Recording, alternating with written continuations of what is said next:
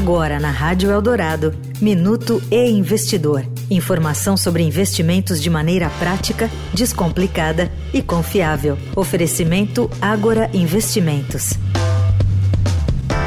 Os pagamentos com cartão de crédito por aproximação chegaram para facilitar a vida do consumidor. Basta encostar o cartão na maquininha para pagar. Dependendo do valor, nem precisa informar a senha. A ideia da praticidade é sedutora, o que fez essa modalidade de transferência ganhar espaço.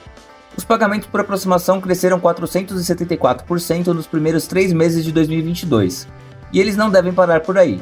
Ao longo deste ano, eles devem representar metade das negociações presenciais o cartão de crédito, segundo dados da Associação Brasileira de Empresas de Cartões de Crédito e Serviços.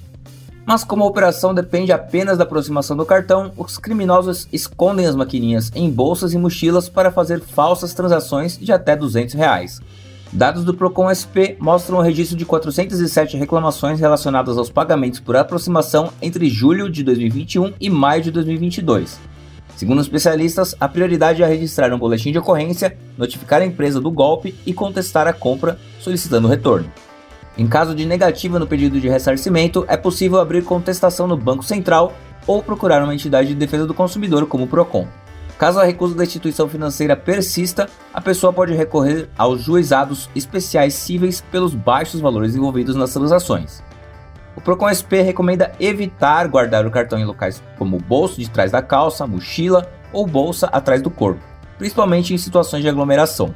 Outra opção é desabilitar temporariamente a função de pagamento por aproximação ao frequentar locais muito movimentados ou desconhecidos. Em todo caso, é importante observar a distância de cerca de 5 centímetros entre a máquina e o seu cartão de crédito para evitar esse tipo de golpe de transação falsa. Quer saber mais sobre este e outros assuntos? Acesse o portal investidor.estadão.com.br. Eu sou Lucas Agrela, especial para o Estadão Investidor. Até a próxima! Você ouviu o Minuto e Investidor.